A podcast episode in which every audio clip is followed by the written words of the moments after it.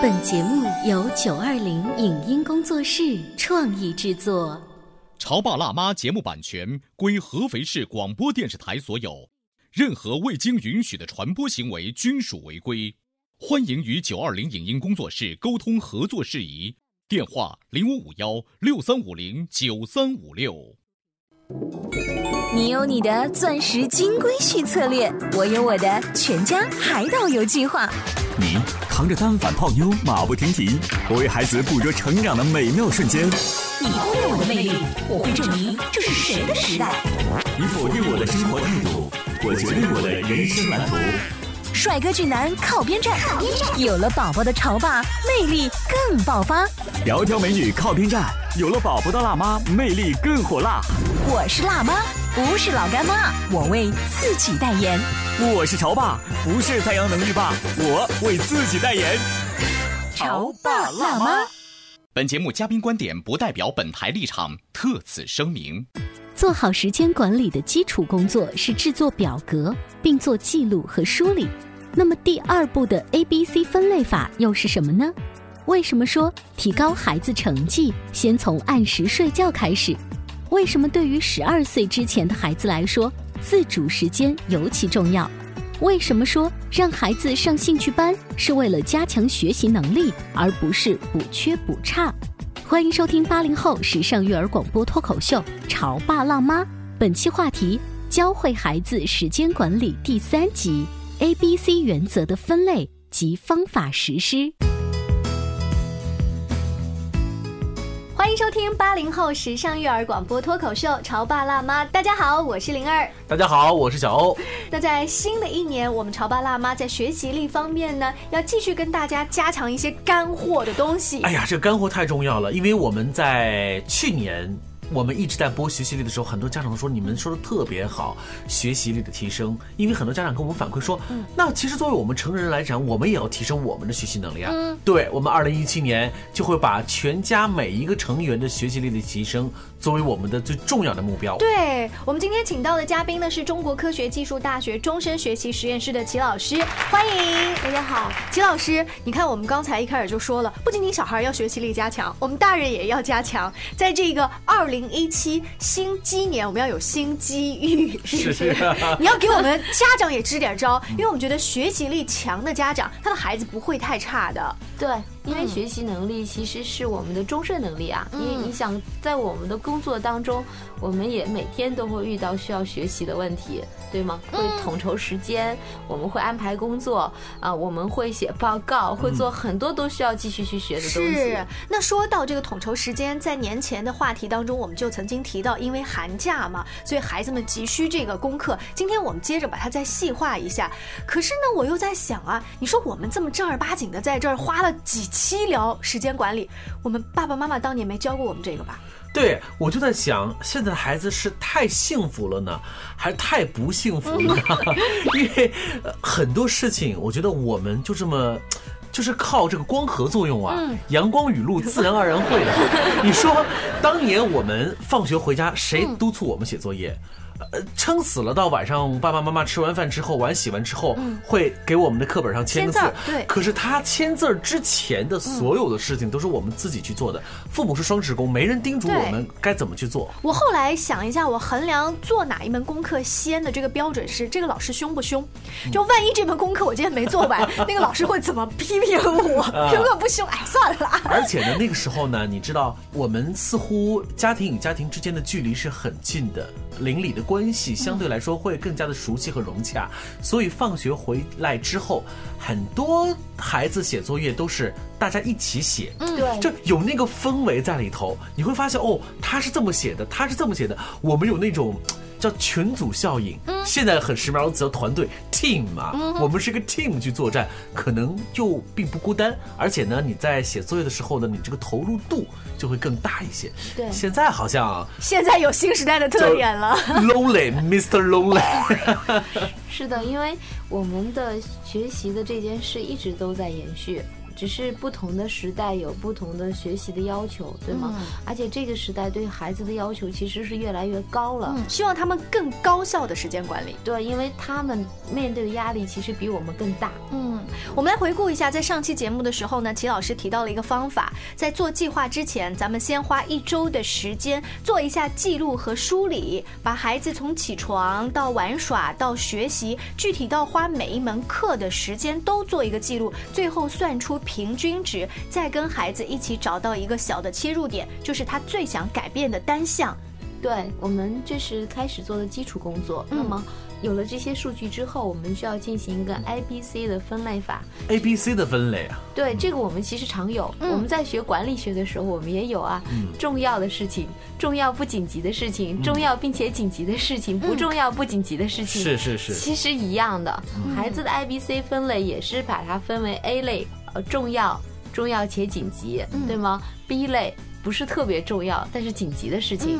C 类不重要不紧急的事情，那么我们在这里面给孩子分类以后，在那张表里面就更清晰的知道自己的目标，因为首先要改的一定是重要并且紧急的。哎，我突然回想起我当年这方面功课似乎就不足，因为当你上到相对来说高年级的时候啊，你的课门有，比如说有六七门课的时候，你就会按照自己的所好，比如说我特别爱历史和地理。那我先做历史和地理吧。哎呦喂，我做的特那是一个好啊！一个简答题我能写成一两千字。我觉得我为我自己的那种拥有的文采和这种独辟蹊径的这种分析而点赞啊！那时候自己给自己点赞。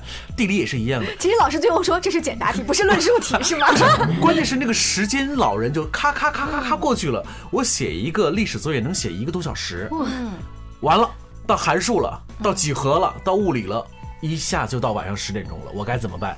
不写了，第二天早上去抄别人作业去吧。你看，我就刚才没有按照齐老师说的那种 A B C 的分类法。对，但是在一个成长中的孩子来讲，我们的个人建议啊，就是说，一定首先孩子是身体好，嗯，然后吃好。玩好，学习好。嗯，其实要按一个这样的规则来做。我们不能说孩子就是，比方说学习好就是第一位的，嗯、就是最重要、最紧急的。但是我认为，在我们看来，身体好是第一位的。嗯，有了好身体，他才有动力去做别的事情。第二个，孩子一定要休息好。嗯，孩子的休息时间是一定要保证的，那是他非常重要的事情。因为一个孩子没有这么十个小时的睡眠，他大脑不能得到充分的这个休息，他其实对他智能发育并没有什么好处。就变成了一个恶性循环，对恶性循环。嗯、那么好了，那么吃好也很重要，嗯、对吗？玩好其实也很重要。嗯、玩这件事情来讲，因为孩子在小的时候一定是以玩为主的学习。听到这儿，齐老师的粉丝就蹭蹭蹭的上了，然后尤其是那些孩子说：“对嘛，齐老师，我要先睡好玩好，哪有时间学习啊？对不对？” 然后，然后在这个过程中，孩子其实一直在学。我、嗯、我们一直有个观点，认为学习是后天的，学习是先天的。孩子从一出生就在学习，嗯、孩子没有不喜欢学习，他的所有行为都体现他学习的过程。人类的进化就是伴随着每一步的学习而来的嘛。对，你看，学会用工具，学会直立行走，啊、那不是学习是什么呢？只是我们家长刻意的把认为拿着知识背背书叫学习，嗯、那不叫学习，那只是学习的一小部分而已。那好吧，那我们 I B C 分类里面最重要的事情，好吧，第一个身体，嗯、所以按时睡觉这件事要做到的，对吗？然后就是他要写作业、学习也好。算是重要的事情，然后还有家长给孩子报了很多辅导班，什么音乐、体育啊这些，我觉得这是一个非重要的事情。嗯，因为这些非重要的事情可以放在 C 类。嗯，那么在他完成他的学习，能休息好，并且自己的基础功课和作业能完成的情况下，再去增加这些辅导班。如果孩子连那些事情都做不到了，嗯、我觉得辅导班可以取消一些。嗯，因为那是他最重要的事情嘛。那么对于 B 类来讲呢，孩子的体育活动。孩子去参加游戏的时间是 B 类，其实他要给他玩耍，还有一个叫什么呢？孩子的自主时间。什么叫做自主时间呢？就是孩子能够自己决定分配的时间。嗯，对于一个小孩子十二岁之前，他应该是每天都有自主时间。嗯，那么十二岁到十八岁之间，就是未成年的这段时间，他应该每周至少能保证一个他的自主时间。嗯，这个自主时间是给孩子的，他可以去看这个电视。他可以看电影，他也可以去画画，他想干他自己的事情。你看到没有？十二岁之前是每天都有自主时间，十二到十八是每个礼拜至少保证一点儿，十八岁以后的我们呢？我们每年只有那么几个公休日啊。那个时间还经常有电话把你薅回来。所以，如果你的孩子现在是十二岁之前的话，好好保证他的这种自主时间 （free time） 吧。是是是，在刚才齐老师分析那一段 A B C 的时候，提到了一个观点，是我们要保证孩子休息的时间，尤其他基础学习的时间，再去谈那些兴趣班。那有些家长就会说了，比如我们的孩子本身呢英语成绩就不好，所以我才帮他报一个辅导班，那还不以这个辅导班我花了那么多钱，请了这么好的老师帮他辅导为主？阿奇老师，你的意思是我这个今天没睡好就不去啦？刚才说的这个 A B C 是我们建议的，呃，你的时间安排。每个家庭有自己的人生观和价值观，他有自己的判断。嗯，那这个是由家长自我进行判断的。但是对于这件事情上，我是这样理解的：我认为孩子首先要完成的是他的基本作业。嗯，就是他在任何辅导班都构建于他学校知识掌握的基础上，不要变成这样子，就是在学校没好好学，用辅导班去补学校的嗯东西，这是一个很恶的习惯。因为学校是他主要的学习时间，嗯。他大量时间是在学校的，他应该完成学校的功课的基础上，锦上去添花。嗯。但是如果说他完成不了，或者出现什么样的问题，我们要帮助他解决的是学校时间为什么完成不了的问题，嗯而不是完成他去用别的课来补课的问题。嗯我曾经看过一个数字调查，大概是说课堂上面老师说的内容以及作业的回顾，如果你掌握了差不多百分之八十的这种基础内容，你的考试是没有问题的。其实额外的所谓的兴趣班是为了加强，而不是补缺补差。对，其实我们认为真正孩子要完成的学习习惯是完成在课堂上的学习。刚才灵儿你提到的问题是我们很多时候都会面对的，就是家长把这种补课当成了主，嗯然后就相当于这是辅菜，好吗？嗯但是主菜没有去做。我们做时间管理，强调的是孩子对重要的事情的优先完成。嗯那就像以未来他工作以后，对吗？他在工作上要完成的事情是重要的，对吗？难道他额外布置的事情呢？那他是不是去说我工作没完成，我用我晚上休息时间，本来上班该做的事情不做，回家临睡觉再去做？时下有一个最流行的一个族叫蹭班族，嗯，什么就是？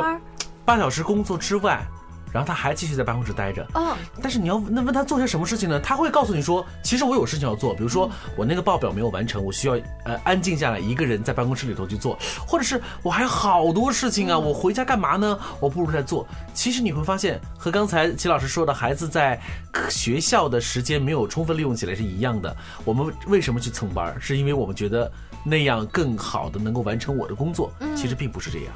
对，其实你看到没有？我真正对我来说，我就希望我们的同事是说你在上班的八个小时，你抓紧时间完成工作就好了。我并不希望你加班，因为每个人都有自己的生活。这样说明他更高效率的完成。对，因为八个小时足矣了，只要你在这个时间里去抓紧时间，一般来讲应该是能够完成你的工作的，不然就是工作量太多了，或者是说你需要加人了。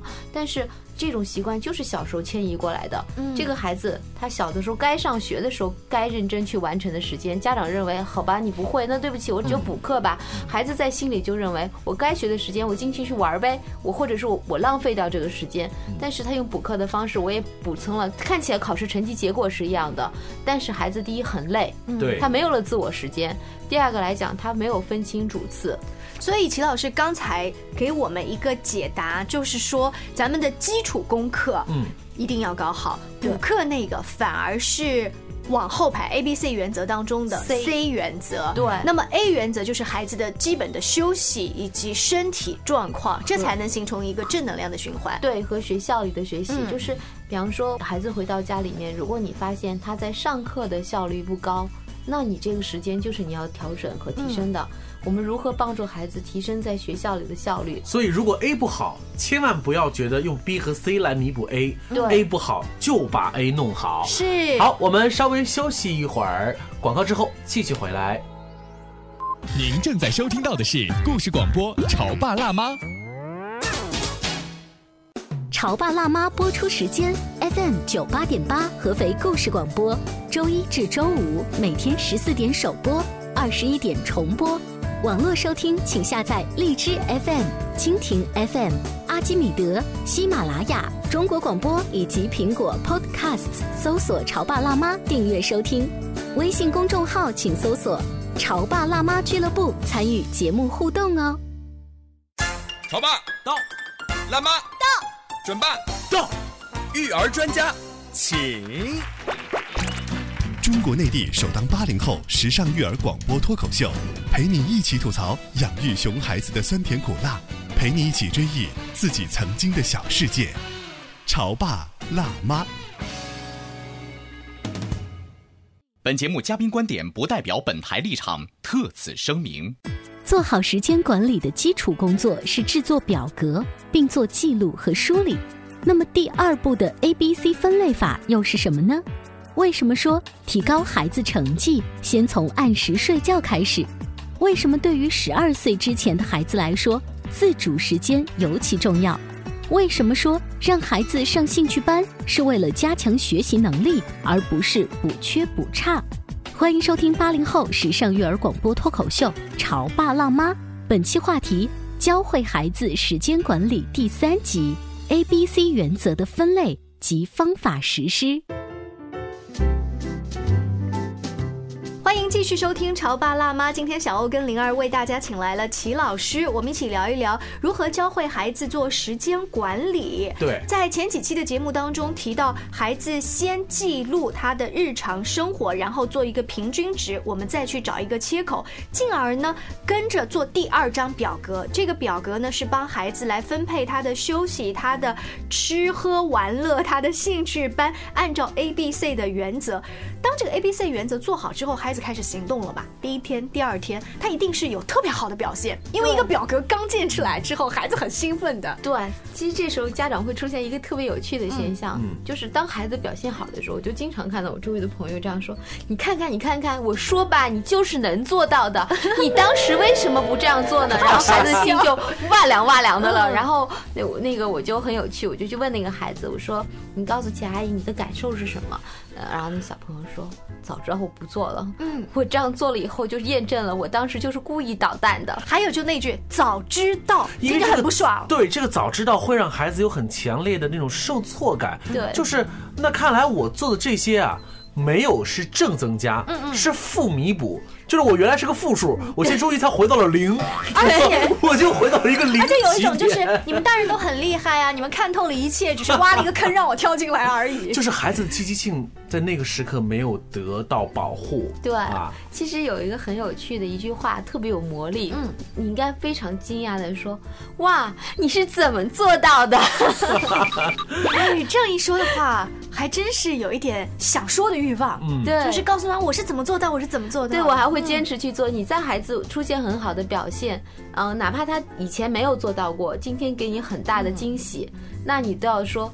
哇，你是怎么做到的？然后孩子会说：“哦，我以前妈妈认为我不是故意的，只是我现在通过我的努力进步了。这才叫增量嘛，对他会觉得我好棒，那我就下次再给你一个惊喜。所以他也真的会去想一下，我今天是怎么做到的。对，嗯他也许会说：“妈妈，因为我今天嗯、提了裤子就立马起床了，我没有再在床上玩一会玩具是。对，这是给孩子一个心理暗示。第一，他能做到；第二，他可以做得更好。嗯所以我们在这个时候，爸爸妈妈一定要换掉一种说法，就是装的幼稚一点、单纯一点、嗯可爱一点，然后跟孩子说。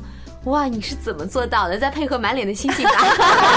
这是一种鼓励的方法。那还有一种呢，就是咱们表格做了，第一天、第二天发现孩子好像还是找不着北，我已经这么帮他细化表格了，他好像还是特别不靠谱，这时候怎么办？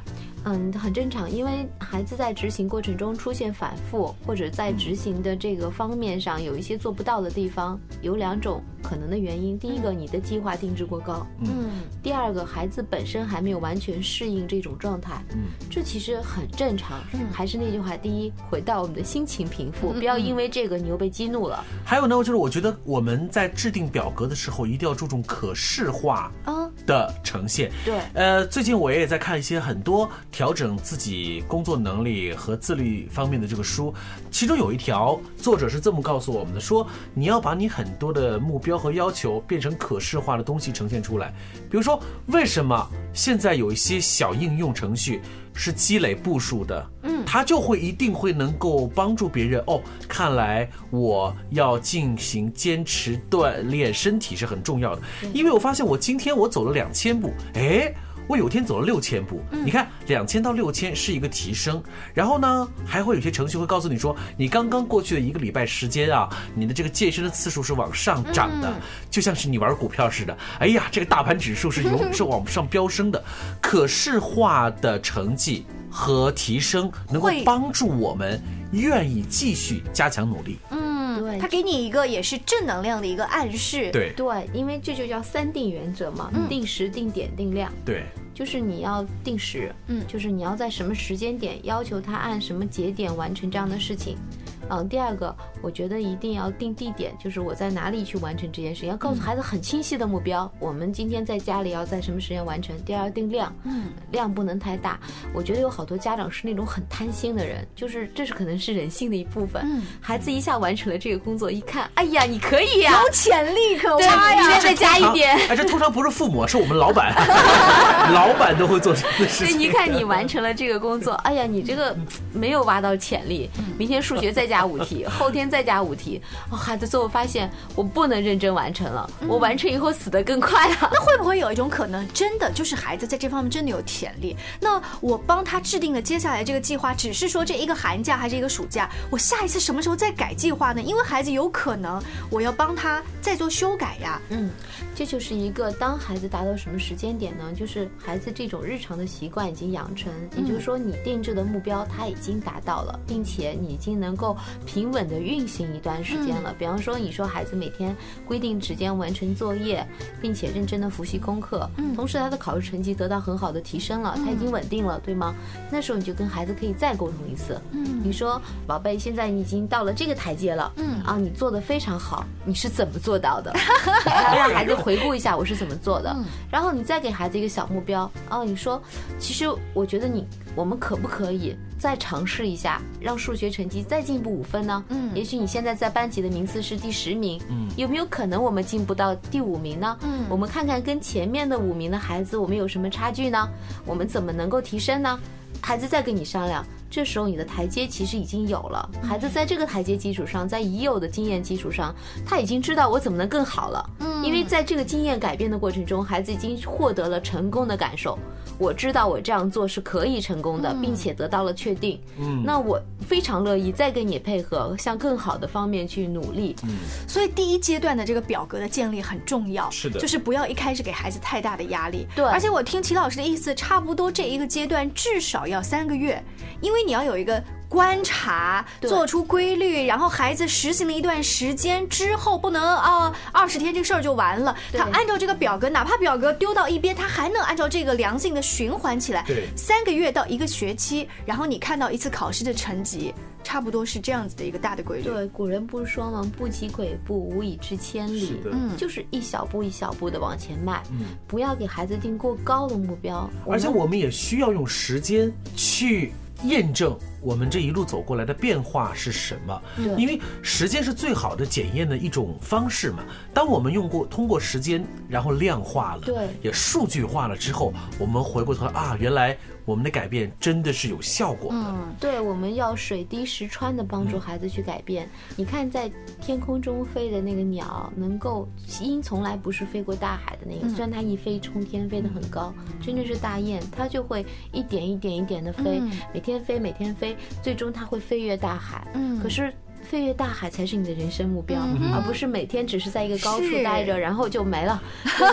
你这话是通常是在年会时候 在舞台上说的话。齐老师刚才在说到有一点，说给孩子定了一个今年我们涨五分这样的成绩，孩子你是怎么做到的？嗯啊，光是在这种呃信心上面鼓励，但你知道现在小孩啊，会不会需要一点物质上的鼓励呢？嗯，没错，灵儿说的特别对，就是不光一定是物质，叫做积分制。哦，你再同样配一张表，就是你在完成你的计划表的时候，你再备一张表是什么呢？就是我刺激你的激励、啊，这就跟我们发奖金是一样的嘛。哦领导说啊，这件事做完了，奖金就归你了，多好多好多好，你肯定动力很足嘛。是啊孩子也是一样的，你可以给他一些刺激。嗯这个刺激不一定说是呃你要你自己喜欢的东西，让孩子自己挑。他说如果我们这件事情做到了，你想要什么样的礼物？但是这件事要做到是每天积累的哦。比方说，你今天的数学作业能够保证百分之八十不能错，嗯，然后呢按这个时间点完成，并且你能够自己复习掉，我就给你一个小星星，嗯，然后你坚持十天，你就会有十颗小星星；坚持二十天，有二十个小星星。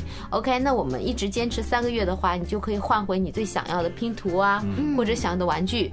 哦，孩子每天在做的过程中，他都想到说，我每天都在集那颗小星星，嗯，但是会不会让孩子觉得我？跟着妈妈走这张时间表格的规定，我是为了那一盒玩具，而不是真的我想提高五分呐。其实不重要了，重要的是他的习惯已经形成了。哦，他无论是用他的玩具，都是通过他奋斗得到的，玩具也是他奋斗得来的，为什么不可以呢？我终于想起了为什么那个航空里程是怎么积来的。嗯，对啊，当我们老坐飞机，老坐飞机，老哎，奖励你一张飞美国的机票，对，你会特别开心。当然你说。我是不是冲着那个飞美国的机票去的？不是，嗯，只不过是因为我通过一个长期的那个积累，我获得了一个回报，你会特别开心。对，他是其实给孩子的感受是我获得了回报。那么你看，他在这个过程中，他会体现到两个非常好的这个荣誉感。第一个。他的成绩肯定会上升的，嗯，因为你要求他没有错题，要求他这样去做的时候，他一定是学习成绩在上升。嗯，另外一个回报就是还有奖励给我，妈妈这个是对我这种行为的认可，在孩子心里又树立了什么呢？是非观，嗯，这是妈妈认可的，这是妈妈不认可的。那我用认可的方式，我们既没有矛盾，我又可以有奖励，然后呢，我们还可以开心平和的过日子，多好呢！别忘了，我们现在聊的话题叫做时间管理，我们最终的目的。是帮助孩子。也是帮助我们自己，所有家庭成员都学会利用时间，管理好时间，这才是我们最重要的目的。是在这几期节目做完之后，脑海里有一幅画面，就是大家的那个墙上面有好多个表格。同时呢，我也很希望每天早晨的那场核战争啊，关于磨蹭与反磨蹭的这场战争不要爆发或少爆发。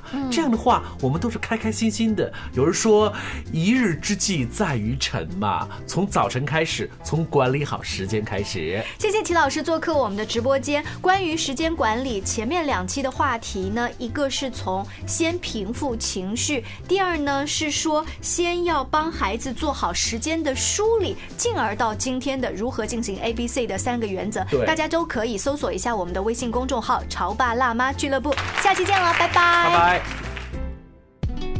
以上节目由九二零影音工作室创意制作。感谢您的收听。